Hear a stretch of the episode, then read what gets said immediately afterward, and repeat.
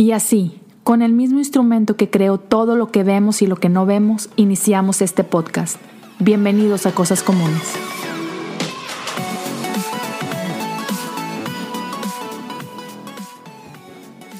Hey amigos, bienvenidos a un episodio más de Cosas Comunes. El día de hoy les tengo preparado una plática que tuve ah, por ahí del mes de marzo, si no me equivoco, ah, con Nea Soto. Nea la van a escuchar ahorita, van a escuchar su historia, pero es, es una chica increíble, ah, tiene un montón de proyectos en puerta y durante el episodio les cuenta esos proyectos, pero solo quise hacer este intro adicional porque recientemente, ah, después de, de, la grabación que tuvimos, acaba ella de sacar un podcast adicional que ella tiene, que es Roto a Roto, y es un podcast llamado Espejos. Se los recomiendo bastante.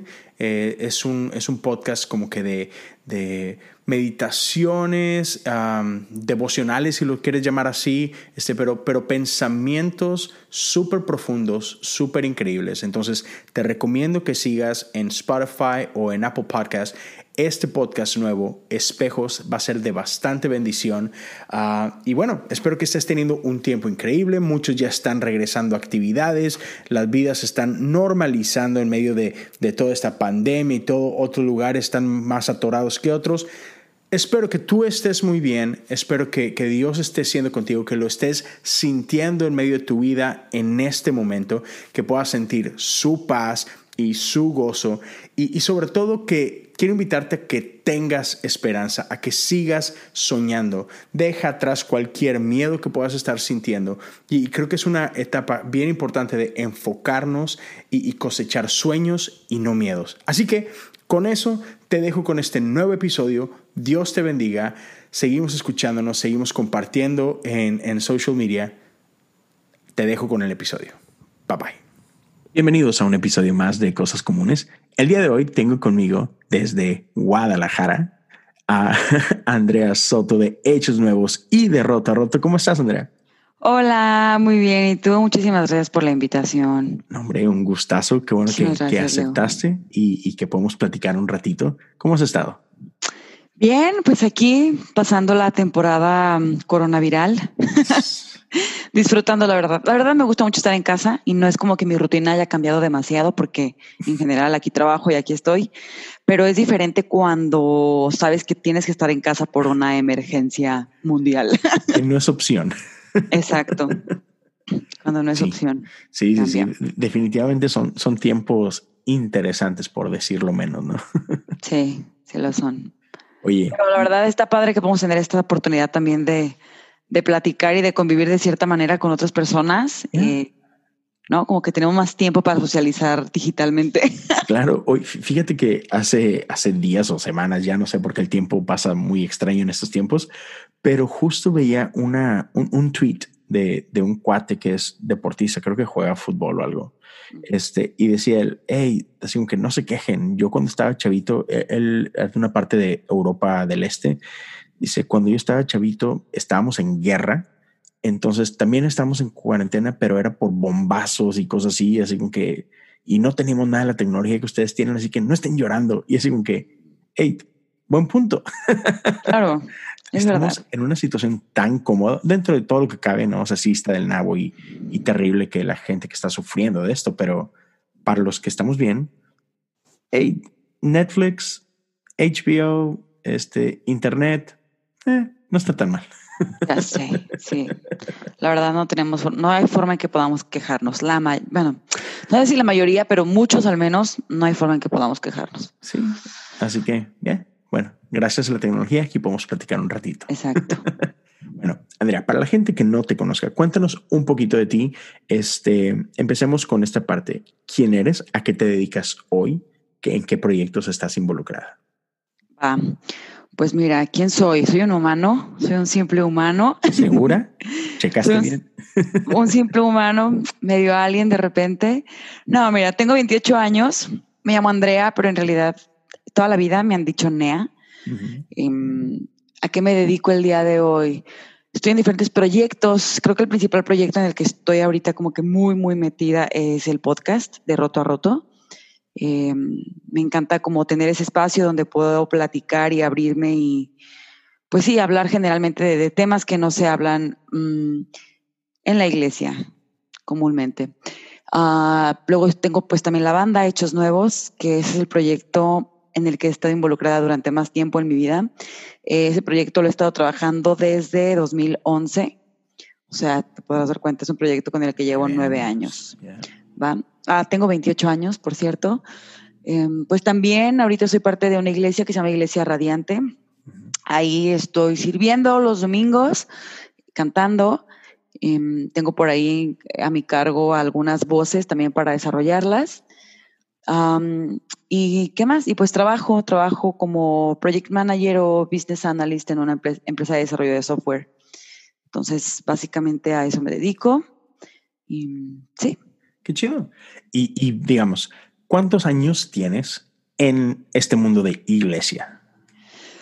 Ok, en el mundo de iglesia, mira, yo crecí católica. Yo eh, me desarrollé catecismo, primera comunión, confirmación. Siempre desde chiquita tuve un acercamiento a Dios, independientemente de lo que mi familia me enseñara o no. Como que no sé, siempre dentro de mí había como el, hay algo más que tú.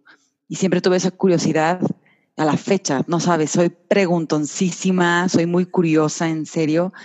Este, a, veces, es muy bueno, pero a veces es muy malo porque no te descansa el cerebro. en serio, a veces. Suele pasar, sí. Dices, ya, por favor. Pero bueno, entonces Em, ya cuando me, me hice parte de una iglesia, digamos, cristiana evangélica, yo tenía unos 10 años. Eh, obviamente en mi casa hubo muchísima oposición porque el comentario era, aquí somos católicos y si no te parece te puedes ir, no sé qué. Entonces me iba a escondidas a los servicios de, bueno, al culto los domingos, no sé qué. Y así fui creciendo, ¿no? Tuve muchos mentores, tuve pues líderes de jóvenes y todo que me fueron acompañando como en mi camino de fe. Y mm, ya me quedé como en una iglesia fija cuando a partir de que tenía unos 16 años, de los 16 como a los 23, estuve en una iglesia, donde ahí obviamente fue donde se formó mucho más como mis, disciplinas cristianas de oración, de servicio, de discipular y ser discipulada, de ir a congresos, de servir en congresos, de servir en jóvenes y estar a cargo de jóvenes y la alabanza, como que fueron ocho años intensos de estar desarrollándome en la, iglesia. y bueno, ya después de ahí pasé, me casé y toda la onda, estuvimos tres años en otra iglesia sirviendo, también con jóvenes de alabanza, y recién apenas hace que meses, un año, estamos en Iglesia Radiante, que fue la que te comento. Ya. Que por cierto, grabaste un episodio al respecto para que si alguien tiene dudas de eso, curiosidad y conocer más de la iglesia, denle una checadita. Denle una checada, Iglesia Radiante, cómo iniciar una iglesia desde cero. Desde cero, ya. Literal, porque el cuate ni siquiera es de Guadalajara y llegó de fuera y es, es, un show. Es un rollo, sí. está padre. Con ganas. Y, y, por ejemplo, ¿en qué momento acabas de mencionarlo? O sea, tienes uno de tus proyectos que es Hechos Nuevos. Tienes, ¿qué, ¿qué, mencionaste? Nueve años, ¿no? Con ello. Pero obviamente desde mucho antes te diste cuenta que, que había un algo, un, un, un amor, una pasión por la música ¿Recuerdas ese momento o, esa temporada de tu vida donde dijiste, esto es lo mío? Fíjate que es algo que siempre estuvo en mí. Yo me acuerdo desde chiquita, o sea, desde que era una niña, yo siempre escribía. Yo toda mi vida he escrito. Toda la vida he tenido cuadernos donde escribo X cosas, o sea, y desde muy niña. Eh, la primera canción que escribí fue una canción que, o sea, estaba niña, tenía ocho años, pero la escribí porque mi papá se acababa de, ir de la casa. Mis papás estaban divorciando, mi papá se fue de la casa. Y como que a raíz de eso empecé a escribir más y más y más y siempre tuve muchos cuadernos. Y la verdad, yo nunca fui de las niñas que jugaba con Barbies o con muñecas o cosas así. Nunca fue algo que me llamara la atención. A mí siempre me gustaba estar bailando y siempre me gustaba estar cantando y siempre eh, siempre me gustaba estar como en la terraza de la casa donde vivía y me gustaba agarrar un juguete y usarlo como mi micrófono y, me gustaba poner música y me gustaba como que sentirme que yo estaba en un concierto. O sea, neta, ese era mi juego. Mi juego favorito era jugar a ser cantante, jugar a ser artista y así, ¿no? déjame, te interrumpo ahí. ¿quién era en ese momento tu, tu artista de que soy tal, soy Beyoncé, soy, no sé? No manches, me gustaban, me gustaban muchas cosas, pero me acuerdo que en esa época escuchaba, chécate lo random que soy. Me encantaba escuchar Daniela Luján de que en el diario de Daniela, ¿sabes? Me encantaba de que amigos por siempre, la onda vaselina, o sea que en aquel entonces era la onda vaselina, no B7. Ajá Ah, era súper fan también de Cristina Aguilera. Me acuerdo que decía, esta tipa canta increíble y yo neta quería llegar a cantar como ella. Jamás ocurrió, pero la admiraba muchísimo. Y a Britney Spears y a S Club 7. No sé qué es Club 7, pero es, ah, no manches, y mega random. Alicia Villarreal. Y sus balas de plata, mi comadre, como que no, de Sanico para el mundo. Eso era lo que escuchaba. Entonces, o sea, cuando me imaginaba como que en conciertos, ya fui creciendo y ya fui súper fan de que de Blink 182 y cosas así. La verdad, nunca he sido como que cerrada en el tema musical. Me, me, ha gustado escuchar demasiada música. Pero bueno, ya eh, siendo un poquito más concreta con lo que dices, estando sirviendo ya en la iglesia a partir de los 16, 17 años, pues dije, ay, pues quiero aprender a cantar, porque mi familia no es músico ni nada y siempre me llamó la atención. Entonces me metí al grupo de alabanza y así. Y la verdad es que en el grupo de alabanza no había como que un maestro o alguien que te enseñara o que te, te ayudara a desarrollar tu voz como un instrumento. Entonces, yo me acuerdo que estaba muy chica y yo dije, no, pues sabes qué, me voy a meter a, clases. Conseguí una maestra y toda la onda. Obviamente hubo quien me decía que yo no cantaba, que yo no iba a cantar, que yo, la, o sea, en mi familia, en la iglesia, era de qué neta, ¿qué estás haciendo? Y la verdad fue muy constante, o sea, yo dije, no, hombre, pues quiero aprender a hacerlo y hasta que no me salga. Entonces, la maestra que tuve me ayudó muchísimo porque además de ser una maestra que me ayudó técnicamente a crecer como que en la onda vocal, ella me decía como cómo mi instrumento iba a servir realmente para alabar a Dios, o sea, cómo no era nada más cantar, o sea, cómo iba a tener un propósito un poquito más grande. Me encantó eso y pues ya, de ahí dije, no, pues, o sea, yo sabía que me encantaba la música y dije, no, pues ahora lo tengo que hacer bien. Y ahí me quedé, y me quedé, me quedé. Y para empezar con Hechos Nuevos, te digo que desde el 2011, pero fue porque yo dije, ay, quiero empezar a hacer canciones mías y con música mía.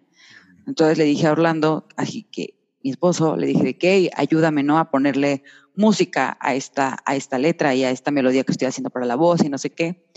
Y así empezamos, poco a poco. Pero en realidad, Hechos Nuevos como tal, la banda ya, el proyecto, tiene, digamos, así formalmente desde el 2015. Órale. Y, me imagino, ahorita que hablabas tú de tu maestra, que, que no solo te ayudó en la parte técnica, en la parte vocal, o sea, me imagino que también ha de haber sido un, apoyo así como que moral cañoncísimo o, como que ayudarte en la parte de la confianza. Dices que estabas rodeada de gente que no creía en ti, ¿no? Entonces me imagino que también haber sido una voz que, que te ayudó en esa parte, ¿no? Eh, a creer en ti, a creer en tus sueños, a creer que, que lo que Dios puso en ti estaba ahí por algo y que se valía luchar por ello, ¿no? Exacto. De hecho, me la encontré hace como un año en una iglesia a la que nos invitaron a tocar. Ella estaba ahí. Wow, qué chido. Entonces, cuando la vi, me la acerqué para saludarla. Le dije, hey, ¿te acuerdas de mí? Fui tu alumna. O sea, quise llorar porque, o sea, de verdad le dije, no tienes idea de cómo lo que tú me enseñaste ha trascendido hasta el día de hoy. O sea, y yo así de, gracias a ti, yo así de, oh". El nudo en la garganta. sí, o sea, de verdad está cañón. Entonces, sí, ella fue gran influencia. Qué chido que hayas tenido esa, esa oportunidad así con años después de, de, tener esa plática, ¿no? Qué chido. Sí, no manches, exacto. Y de entender el significado, ¿no? O sea, lo que significó que una persona creyera en ti, que te acompañara, a lo mejor sin, a lo mejor nomás por ser buena onda y por ser amorosa, ¿no? a lo mejor ella sin siquiera imaginarse que a mí me iba a gustar hacer música y que Hechos Nuevos iba a existir, o sea, claro. obvio. Claro, claro. Hombre, está genial. Y entonces, nace Hechos Nuevos, como decías tú, por, por esta parte que tú querías algo donde tu voz fuera oída e, en, en, todos los sentidos, ¿no? O sea, no nada más te conformabas con cantar canciones que cantamos en la iglesia y todo, sino es, creías que había algo en ti, ¿no? Este, ¿qué tan difícil fue ah, como, como, que creer eso o aceptar eso? Porque muchas veces hay gente que, que tiene canciones y la típica es de que no, pero no quiero que nadie las escuche. No, no, esto no más para mí. Este, e, eso es muy normal, ¿no? Entonces, no sé si para ti fue de que desde un principio es no, o sea, neta, yo quiero compartir esto con el mundo o fue un proceso y llegaste ahí a, creer que tenías algo que decir? Fíjate que, bien curioso, desde el primer momento que yo hice una canción, yo la quería compartir. O sea, para mí nunca era como que, ay, qué vergüenza. No, no, para mí era como, no manches, escucha esto, escucha esto, escucha lo, mejor. No, de que el mejor, pero yo de no manches, chécate eso. Y ya que lo empecé a hacer con Orlando y toda la onda, o sea, Orlando siempre fue como de, no enseñes ninguna canción hasta que no esté terminada, hasta que no sé qué. Yo, no, no, no, no, aguanta, aguanta, es que, ay, la pueden escuchar, está bien chida. Entonces, sí, la verdad es que no, nunca, nunca me dio vergüenza como compartir eso sino al contrario, como que yo me sentía feliz o me sentía muy realizada o quizás no podía creer que yo hubiera sido capaz de hacer algo así. Entonces, para mí era como que déjame te comparto esto.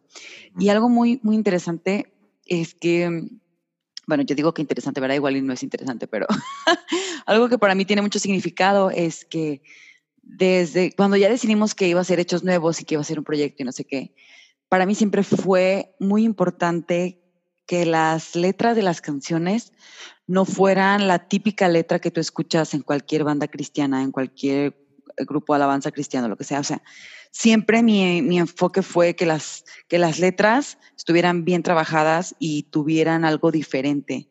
Eh, y siempre mi enfoque fue que las canciones que hacemos puedan ser escuchadas por personas que tampoco son cristianas y que se les pueda hacer chido, o sea, que no, que no digan como que, ay, esto, esto es una alabanza, esto es para Dios, va y lo cambio, sino que la canción sea como una experiencia de algo con lo que cualquier persona se pueda identificar.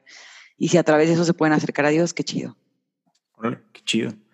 Justo de eso te iba a preguntar a continuación, ¿no? Que para la gente que no conocía Hechos Nuevos, que nos hablaras un poquito de eso, pero, pero ahí está.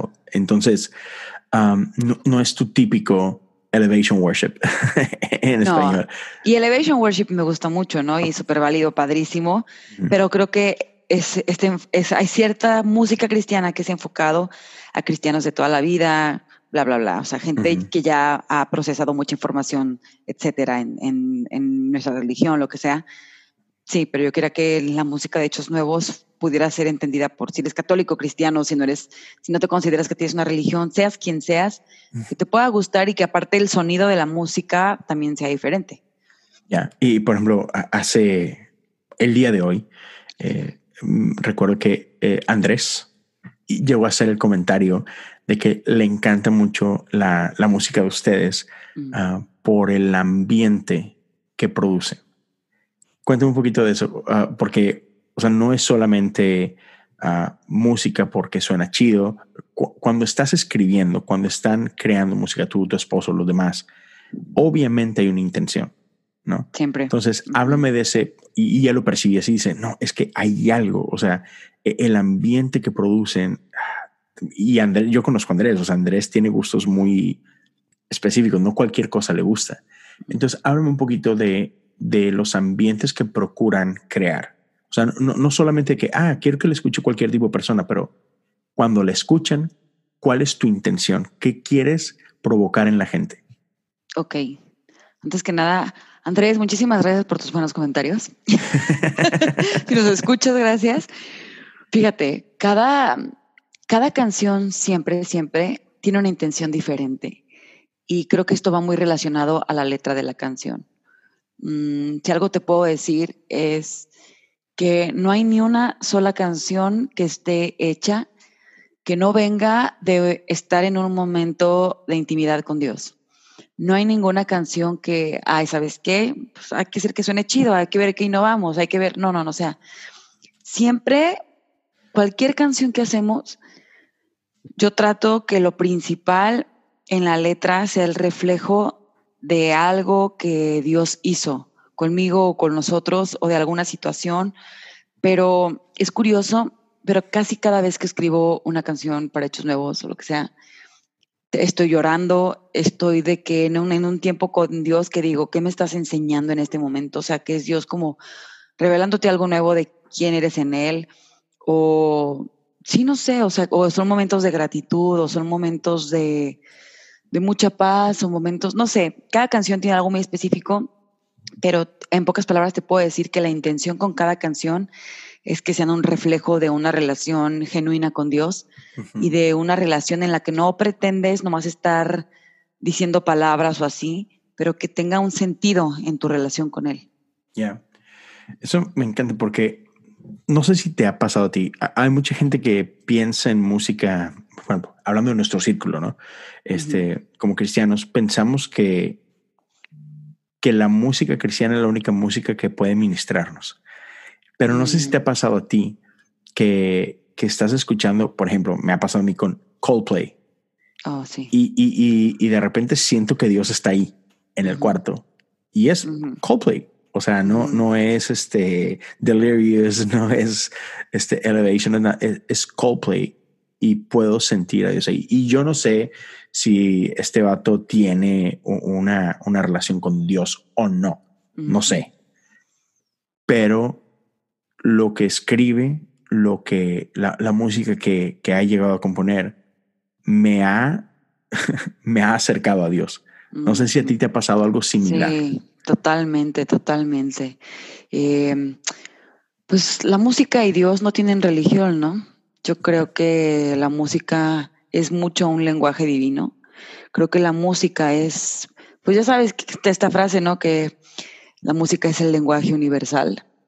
Lo creo 100% porque creo que la música es una herramienta, un, sí, un instrumento muy poderoso en el cual masas, pero masas, masas de gente nos unimos y nos conectamos.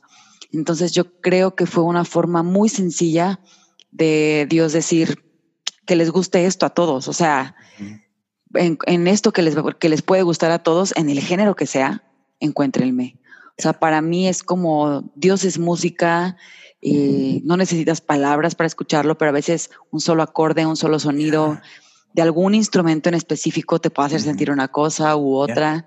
Y como dices, no necesariamente tiene que ser que el artista es cristiano, pero que en realidad la música es creación de Dios y Dios se manifiesta de muchas formas y Dios habla y se expresa de muchas formas y creo que el arte y en específico la música es una de esas herramientas donde podemos conectarnos todos, sin importar tu idioma y el lugar de origen y etcétera. Y me, me encanta, incluso, o sea, gente que pueda estar escuchando y que diga, ay, ¿por qué están diciendo eso? Claro que no, lo que tú quieras.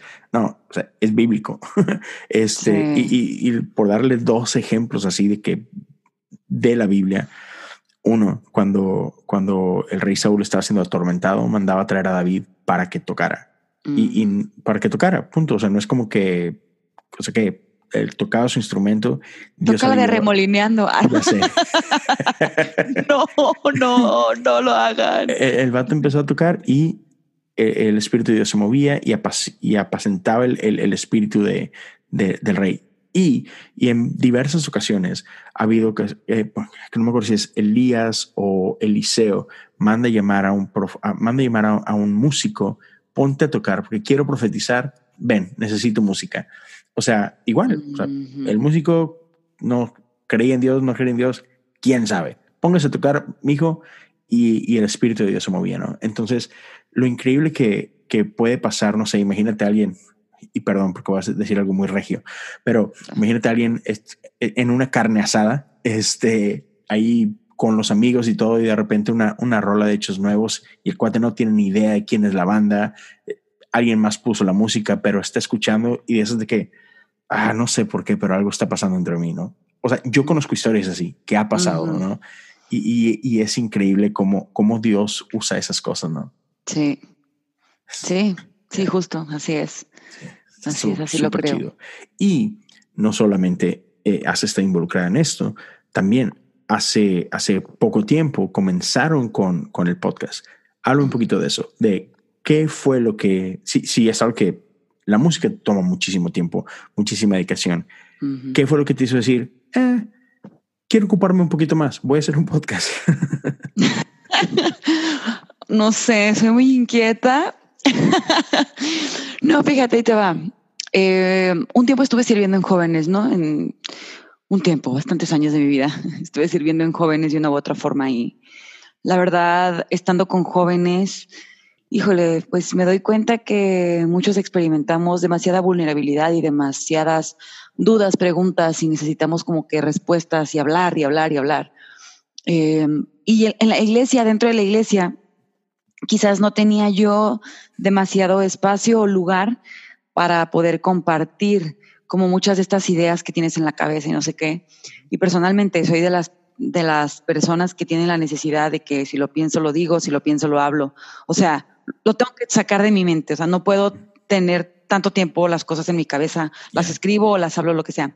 Entonces, eh, había muchas cosas como muy interesantes que, bueno, para mí, que yo decía, quiero compartirlas en un podcast, pero no quiero que sea un típico podcast. O sea, no quiero que sea un podcast en el que sientas que estás escuchando una prédica o en el que sientas que estás haciendo un devocional o en el que sientas, o sea, no. Em, en pocas palabras, como creo que gran parte de mi misión llamado eh, meta, fin en, esta tierra es comunicar. A mí me encanta comunicar, sea a través de la música, sea a través de escribir, sea a través de hablar. Entonces, eh, eso quise hacer en el podcast, eh, tener un espacio donde pudiéramos generar diálogos honestos, transparentes, de cosas que realmente pasan en nuestra vida a pesar de ser cristianos, a pesar de ser salvos, a pesar de creer en Dios, como mostrar un espacio donde, ¿sabes qué? La neta, soy cristiano, pero la neta yo no soy perfecto. O sea, yo no voy a navegar con mi bandera de soy pastora, soy pastor, soy santo, soy salvo y soy superior. Yo dije, la verdad no, jamás en la vida va a pasar eso. Y dije, vamos haciendo un espacio donde podamos hablar de los temas más deep, rotos, profundos. Y sí, vamos, vamos entendiéndonos y solidarizándonos con nuestras luchas me, gusta esa parte eh, del nombre de roto a roto, o sea, porque pones así como que el la cancha, el playing field, decimos acá, de que, hey, estamos donde mismo, o sea, no soy mejor que tú, tú no eres mejor que yo, estamos justo en el mismo terreno, y en este caso sí, de roto. Los, estamos desgraciados todos. Estamos bien desgraciados. Dejemos de pretender, ¿no? sí, la verdad sí, o sea, es como porque a veces estás en la iglesia y en serio es como, ay, no manches, el líder, el líder de jóvenes hizo eso, pero ¿cómo es posible? Oye, el pastor cayó en eso. Oye, pero ¿cómo ella, ella la que canta, no? Y tú, a ver, soy humano, ¿ok? soy humano y a veces yo llegaba a sentir como que un peso muy grande encima de mí, como por tener que mostrar como una cara de todo está bien, soy perfecta, ¿no? La vida es perfecta. Y dije, basta de esto, o sea, basta de esto, yo no, yo no puedo pretender ser algo que no soy. Ya. Súper tóxico ese rollo, ¿no? Desgastante cañón, o sea. Sí. Yo, yo, yo, no sé, fíjate que yo no entiendo todavía este, de dónde agarramos esta idea de que por ser cristianos tenemos que ser perfectos. No, no lo entiendo. Es, mm. y, y, y realmente, o sea, le hacemos daño a otros, pero sobre todo nos hacemos daño nosotros. O sea, al no darnos permiso de ser reales, al no darnos permiso de, de sentir. Eh, y a mí me pasó, yo fui víctima de eso, pero casi toda mi vida, ¿no? Hasta, hasta hace poco, relativamente hablando. O sea, tener esta, e, e, este peso que es eh, hasta cierto punto ah, impuesto por ti mismo, ¿no? Mm. De, de, creerte que sí, o sea, es que es que no la gente no puede saber que estoy pasando por esto o esto porque no manches, mm. ¿qué van a pensar de mí? ¿Qué van a ah, Y es terrible esa presión. Sabes, creo que eh, tiene mucho que ver con generaciones anteriores, como nos, como los criaron y cómo nos criaron. Eh, sí. Tú sabes, creces en iglesia y entonces vas a congresos y, por ejemplo, acá lo que te decía antes de comenzar a grabar esto, que el tema de la y del movimiento pentecostal y todo el rollo, liberación y emocionalismo y sentimientos y todo así como que a flote todo. Eh, yo recuerdo muy bien haber estado en congresos donde te daban una hojita y te decían, de todos estos pecados, marca por favor cada una de las cosas que tú has hecho. Y tú, ¿qué? Me ha pues, tocado no manches, mugre hoja toda rayada y hasta le agregué a la lista, ¿no? Y yo, ah, esto no viene, déjalo pongo.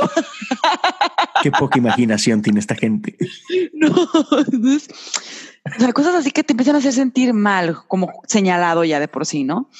Y luego, pues en la iglesia te enseñan, fallaste en algo, no sé, llegaste tarde, eh, te pusiste borracho, llegaste oliendo alcohol, llegaste crudo, llegaste en vivo, o gente que, no manches, X persona, fulanito de, tal, fue encontrado con su novia teniendo relaciones, X cosa, ¿no?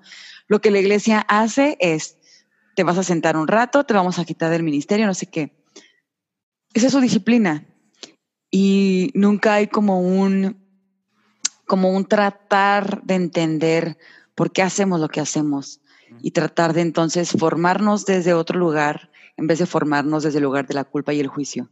Y entonces crecemos así derrotos. Eh, eh, me imagino que también te pasó a ti, pero yo, cada que venía un profeta a la iglesia, era, Una, eh, era una mezcla de emoción y terror. Porque por un lado digo que, qué chido, o sea, ojalá me hable a mí, o sea, yo, yo quiero una palabra de Dios. Pero luego la mera era, no, mejor me escondo porque seguramente hoy es el día que Dios me va a avergonzar en frente de todos. O sea, hoy es el día que el profeta decir, ah, tú, yo sé dónde estabas anoche, yo sé que o te, fuiste o lo que tú quieras, dependiendo de cada, de cada gusto culposo de cada quien. Pero, pero era un pánico. Gusto culposo. sí. sí. Este, y, era horrible. y, pero por otro lado se me quedó así como que no manches. O sea, ¿sabes cuántas veces Dios me humilló delante de la gente? Cero. Cero. Cero. O sea, y vaya que había mucha. mucha ah, no, claro, había de dónde escarbarle, yo también. Pero, pero no, o sea, e, e, eso es algo que, que Dios se ha ido encargando eh, en los últimos años de, de cambiar cómo yo veo a Dios, de, cambiar ese entendimiento, ¿no? Y, me, encanta como, como lo dice Brian Sand, este, que muchos de nosotros crecimos con esta imagen de un Dios monstruoso. y, al menos en mi caso yo puedo decir, sí, e, ese era mi, mi, entendimiento en, eh, en muchos aspectos, ¿no? Y ese era uno de ellos. ay, espero que nunca un profeta, porque ¿a poco no has escuchado historias de profetas que se supone que han exhibido pastores y líderes y, y, y yo decía, chin, o sea, ¿cuál de todos mis pecados me va a decir hoy? Sí. Pero, pero sí, o sea, Dios jamás, jamás hizo 100%, eso. Claro. Así es Dios. Sí. Estamos, estamos rotos, entendámoslo, estamos rotos toditos, no pretendamos. Exacto. Y algo que, me, que dije recién en un episodio es, que el hecho de que estemos rotos no significa que no podamos ser reconstruidos. Y creo que muchos estamos justo en esa fase como de reconstrucción y como en esa, en esa etapa en la que conceptos con los cuales creciste o viviste durante tu caminar en tu fe y en tu espiritualidad como que Dios los está derribando y los está quitando y te está, te está trayendo cosas nuevas y está trayendo una forma nueva de vivir tu fe sin esperar agradar a nadie y sin esperar tampoco agradarte a ti mismo ni juzgarte, pero realmente llegar a tener una relación transparente con Él en la que tienes el corazón y la mente abiertos para lo que sea que Él quiera hacer contigo en esta temporada y como que conforme Dios va limpiando muchas de esas heridas y va como que removiendo esas fortalezas en nuestra mente, como que Él te va mostrando más quién tú eres y te va haciendo sentir más tranquilo con lo que haces y te das cuenta que en realidad no vales lo que haces en la iglesia, no vales lo que son, entre comillas, tu ministerio, tu llamado y tus dones, sino vales mucho más por la posición y el lugar que Dios te ha dado. Em, sí, y dejas como de verte con esos ojos de juicio y culpa y maldad. Sí. Sí, y, me encanta también usando ese mismo lenguaje de que el, el estar rotos no te, no, al estar roto no dejas de ser amado. O sea, muchas veces pensamos que, que, para ser amados por Dios necesitamos primero ser restaurados, para entonces ser amados. Primero necesitamos que, que, que, Dios me limpie, que Dios me lave para poder ser amados. Y es, no, Él te limpia, te ama y te restaura porque eres amado. Entonces, así como que muchas veces nos cuesta muchísimo entender esa parte de que soy una basura, seguramente Dios está enojado conmigo y, la ira de Dios. Y, no, no, no. Eres amado. Así roto, eres amado y aceptado. Así como que, ya. Eh, y, y yo sé, y lo digo porque sé que hay mucha gente lidiando con eso y lo sé porque yo era uno de ellos. Entonces, a los que nos están escuchando, sí. Son amados, así tal cual. Rotos y todo, ¿no? Sí, exacto. Rotos y todo. Rotos y todo. Me, encanta. Y, y, y, aprovecho otra vez para, para, decirle a toda la gente, dense, dense el tiempo. Sin, si todavía no escuchan de Roto Roto, lo encuentran en todos lados. Spotify, Apple Podcast, denle, denle. Neta, es Gracias. Lo necesitamos, lo necesitamos escuchar, ¿no? Eh, y, me encantan las diferentes conversaciones que, que, has tenido. Este, uh, por ejemplo, hace poco estuviste hablando con, con diferentes personas acerca de, de, de, cosas como lo de la trata de personas, por ejemplo, ¿no? y, y, el, y, el, gran trabajo que, que, que, necesita hacer la iglesia, ¿no? Y estar presente y todo esto. Sí. Y, incluso la, la, conversación que tuviste hoy con, con Dave. Ah, man Qué chida estuvo, ¿no? Estuvo, padrísima esa, esa conversación, estuvo genial. Sí. y, y, por ejemplo, para, creo que estás en, el proceso de, bueno, déjame le doy un poquito de background a la gente. Uh, el día de hoy, que estamos a 27 de marzo todavía, uh, sacaste un, un, episodio con, con, se me olvidó el, el, el, um, el Pastor. Sí, pero. Uh, David Hayway. Hayway conocido como Naked Pastor. Um, increíble cuenta en, en, Instagram, se la recomiendo a todo el mundo. Y, y, tuviste una conversación fantástica en inglés, este, que por cierto, qué chido que te animaste a hacerlo. Este, eh, por, por, muchas razones, no solamente porque te tuviste que fletar una conversación en inglés, sino por publicarla en inglés. Este, y, y creo que se, estás trabajando en la traducción y, Sé que no es algo sencillo, este, pero, pero, pero qué chido que, que, que, lo vas a hacer. Pero de una vez, o sea, igual, para cuando salga este episodio, quizá ya la sacaste en español y todo, pero cuéntame un poquito, ¿por qué rayos lo buscas él? ¿Cuál era, um, no tu lógica detrás, sino qué fue lo que te animó a decir, Dave, quiero platicar contigo? Eh, vi una imagen vi una imagen, yo no, yo no sabía que él existía, pero vi una de sus caricaturas, ilustraciones y me hizo mucho sentido. Fue como una representación gráfica de lo que yo estaba pasando en el momento. Mm. Era una imagen, bueno, lo mencioné en el episodio, pero era una imagen que está una pareja, un matrimonio, acostados en una cama y en medio está la iglesia. Mm. Entonces, de hecho, la imagen se llama Divided by Church divididos por, divididos por la iglesia. Y justo, eh, digo, esto es algo un poco personal y vulnerable, pero lo voy a decir. Justo por eso lo busqué, porque mm, eh, desde el año pasado he tenido como un tiempo de transición en mi matrimonio o un tiempo, digamos, como que de tensión, mucha tensión, porque justo me di cuenta que mm, es que está bien fuerte, pero... Eh, toma tu tiempo. No, me di cuenta que mm, nuestra relación estaba mucho basada en, sí, en mucho cariño y mucho amor que nos tenemos por tantos años que nos hemos conocido y así, pero un gran pilar eh, era lo que hacíamos con la iglesia y lo que hacíamos con la banda y como todas estas cosas. Entonces, em, habían ciertas cosas que me hacían cuestionarme realmente por qué estábamos juntos. Y entre esas cosas fue eh, ¿me amas a mí o amas lo que hacemos juntos? Wow. Eh, eh, ¿Amas a la persona con la que estás casada o amas el concepto de matrimonio como la estabilidad que te da? ¿Estás de acuerdo que el, el solo el pensar en eso da demasiado miedo y el atreverte a preguntárselo a tu esposo es decir que estás seguro que quieres escuchar la respuesta? Sabes que está cañón porque además, en términos generales, cualquier persona en iglesia, cualquier pastor en iglesia va a luchar y va a quererte llevar por una línea de pensamiento en la que te van a decir, tienes que seguir por siempre ahí porque es tu matrimonio.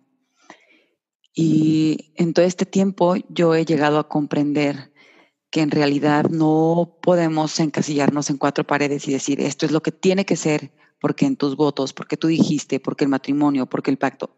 De verdad, es bien doloroso, pero también tienes que decir, no, no es cierto que eso tiene que ser así. Em, y fue justo por eso que me animé a hablarlo con Naked Pastor, porque él estaba hablando también que él vivió como una etapa de deconstrucción en su matrimonio y que le tomó dos años darse cuenta que sí lo que los mantenía juntos era el amor que tenían de pareja el uno por el otro Porque, por ejemplo, para mí era como, ok, somos tú y yo, pero ¿y si quitamos hechos nuevos? Pero ¿y si quitamos a la, si quitamos a la iglesia y todo lo que tenga que ver con la iglesia? ¿Qué nos queda?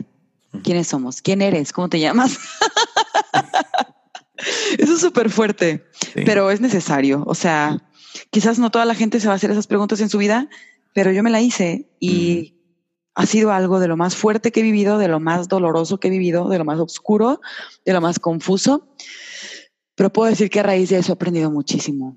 Y, he podido conocer a Dios diferente y he podido quitarme de la cabeza el hecho de si tú dejas de hacer esto y si no vives así durante toda tu vida, entonces Dios ya no te va a bendecir y Dios ya, o sea, no, no, no, no. Sí. No, incluso, o sea, que eh, en la línea que, que, llevabas, este, ¿qué pasa si el día de mañana lo que creo es diferente? Claro.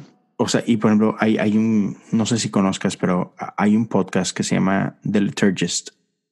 Este es, yo lo descubrí hace como dos, tres años, no recuerdo. Este, entre, son cuatro personas. Uno de ellos es David Gunger. No sé si conoces la banda Gunger. Sí, sí, sí. Bueno, definitivo. Eh, él, loquísimos. Él, él inició ese podcast junto a un cuate que, que lo conocemos como Science Mike. Otra vez, el podcast se llama The Liturgist, los liturgistas. Y, y Science Mike, bueno, los dos, en un punto de sus vidas, los dos crecieron en la iglesia y en un punto de sus vidas, los dos abandonaron la iglesia. Mm. Los dos fueron ateos por, por un tiempo largo. O sea, no, no como que por un día voy a ser ateo a ver qué. No, no, no. O sea, años de su vida se declararon ateos.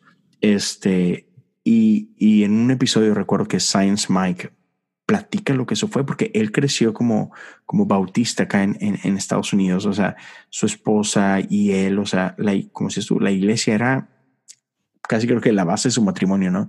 Y él le atormentaba esa parte de que, ¿cómo le voy a decir a mi esposa que ya no creo en este Dios? Y, y, él, y él está consciente, esto va o puede destruir nuestro matrimonio.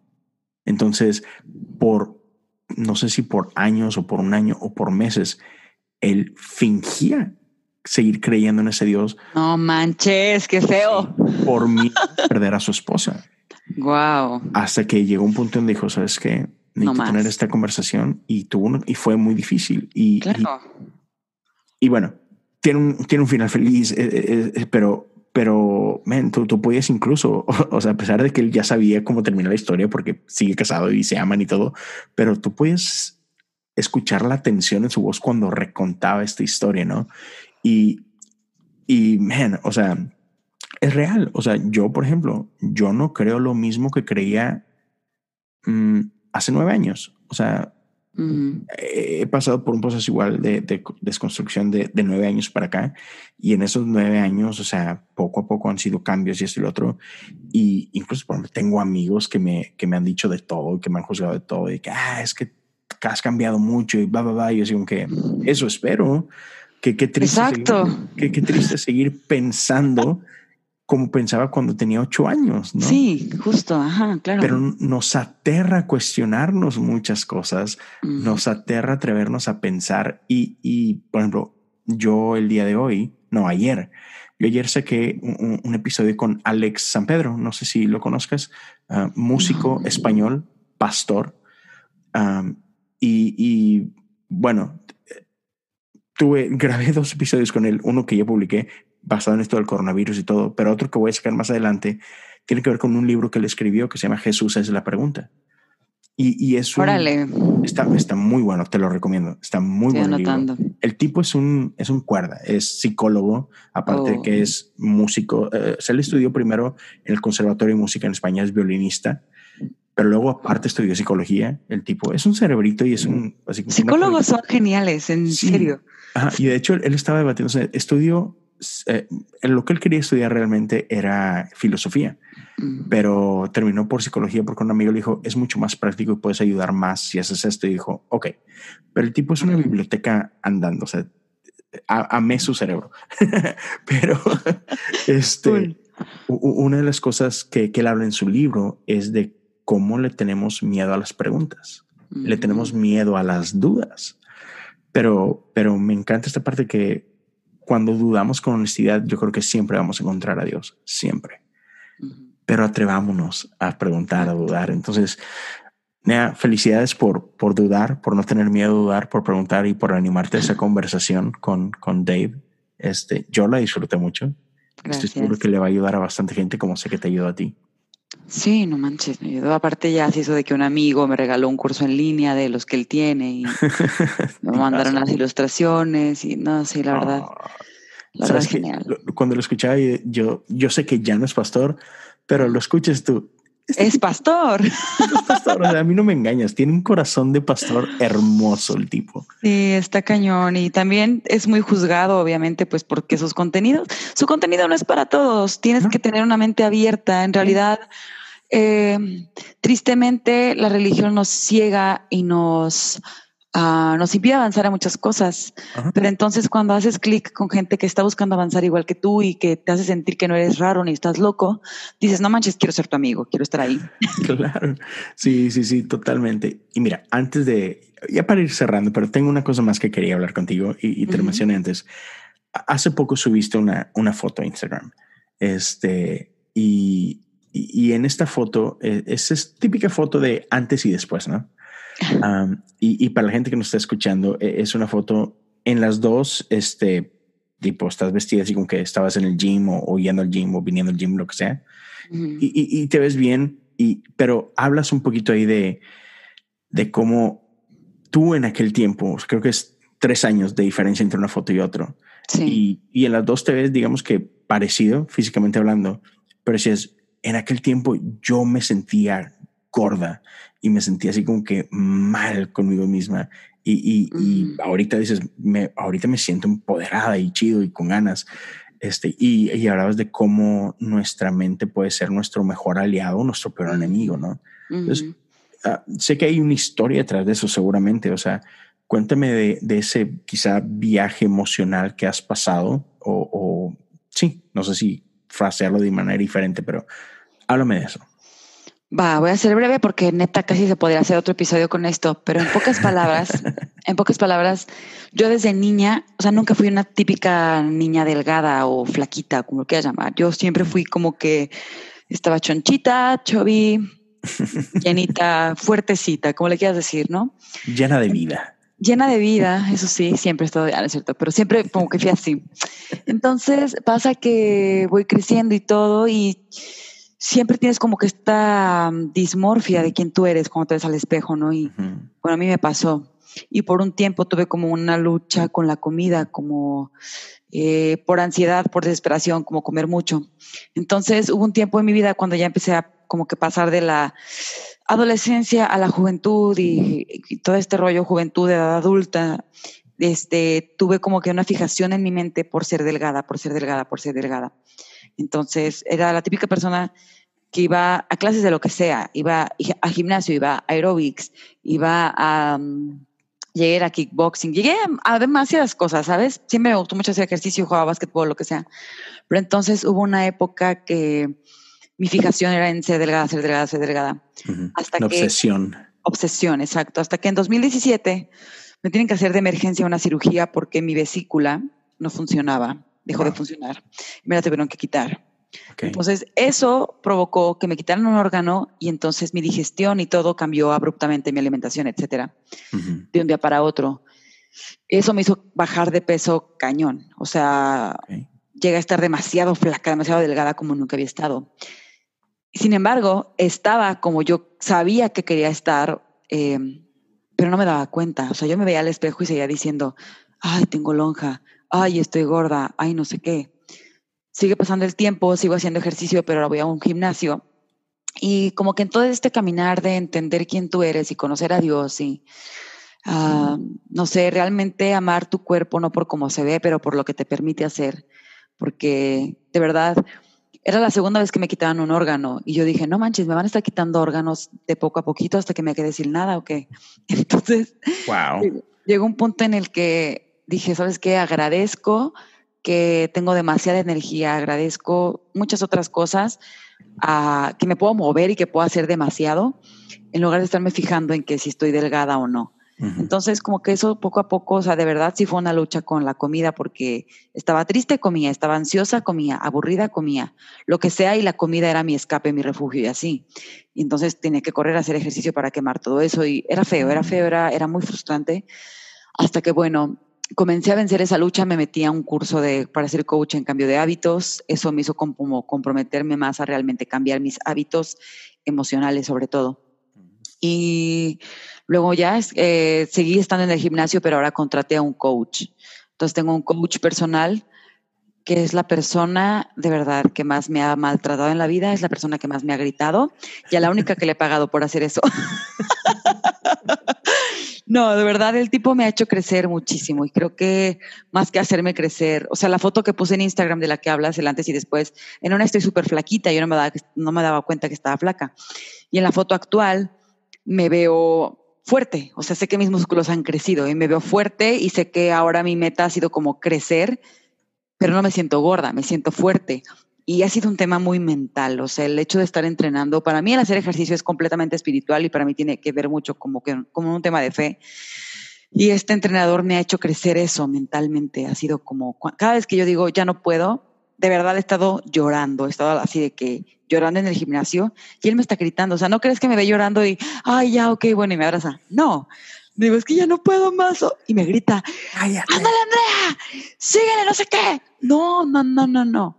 Y cuando siento que ya no puedo más y me le pone más peso, entonces, sí, eso debe mucho crecer, pero de verdad es porque ahorita estamos tan bombardeados con tanta cosa que queremos ser perfectos y creo que lo principal es trabajar el corazón y cuando trabajas el corazón y tu mundo interior ves diferente el mundo exterior, así de sencillo.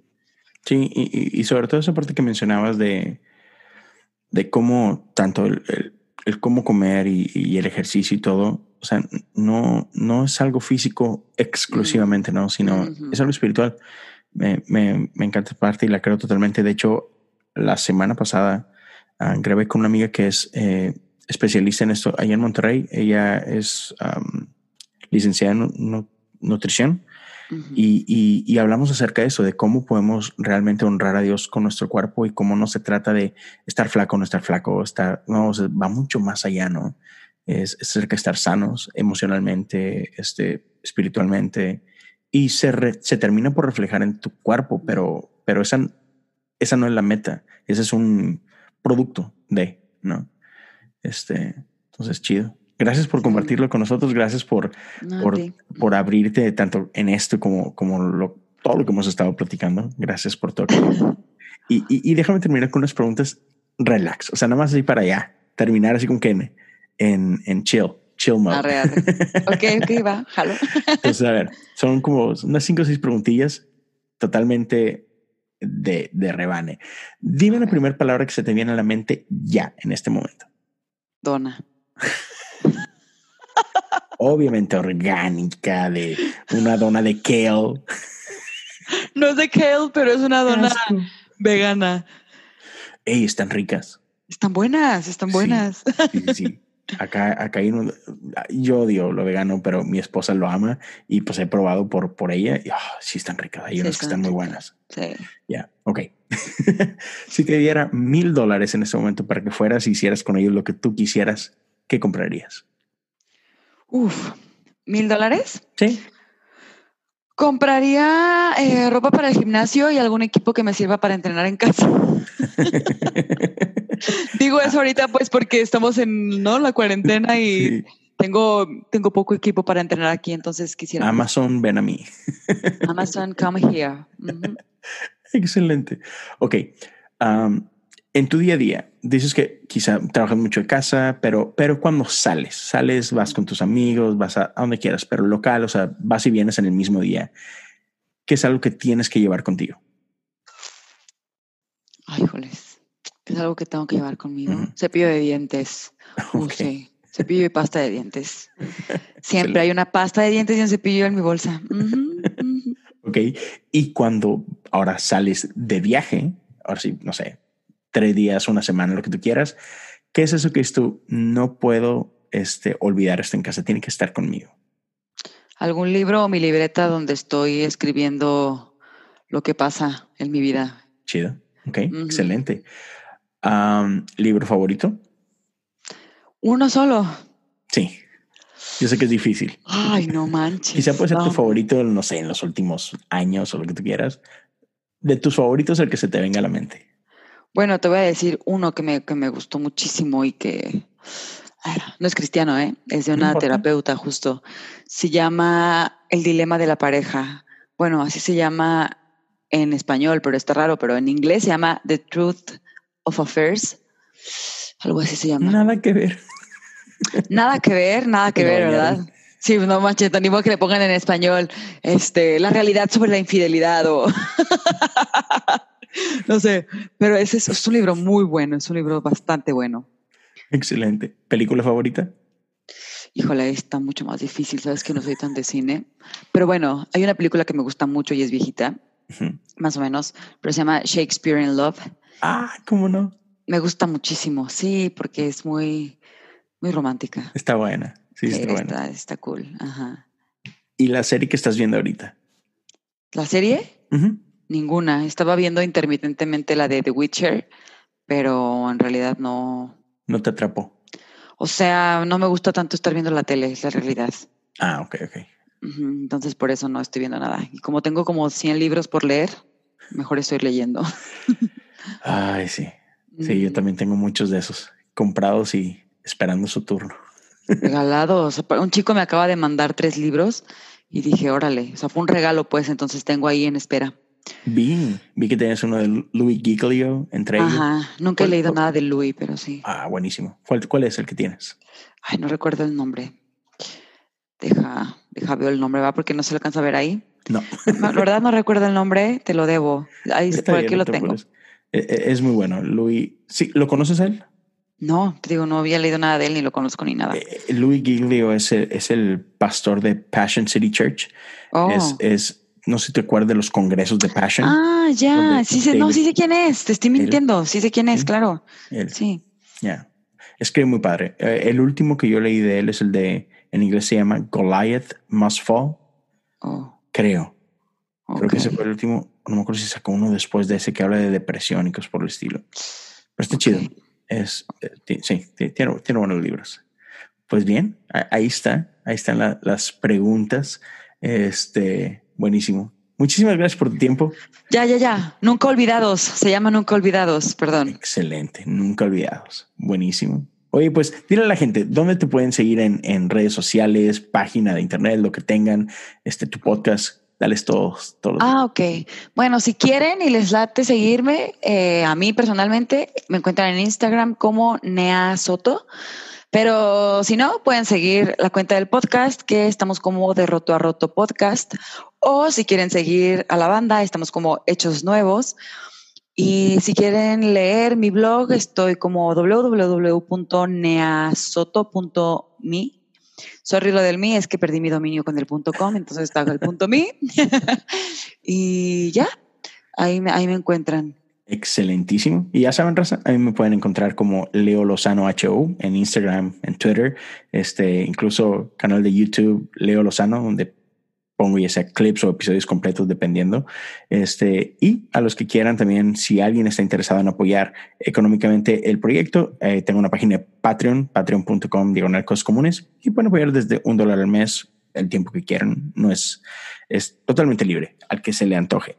Y bueno, con eso terminamos. Gracias una vez más, Andrea. que tengas una linda noche y a todos, este, nos escuchamos muy pronto. Dios los bendiga.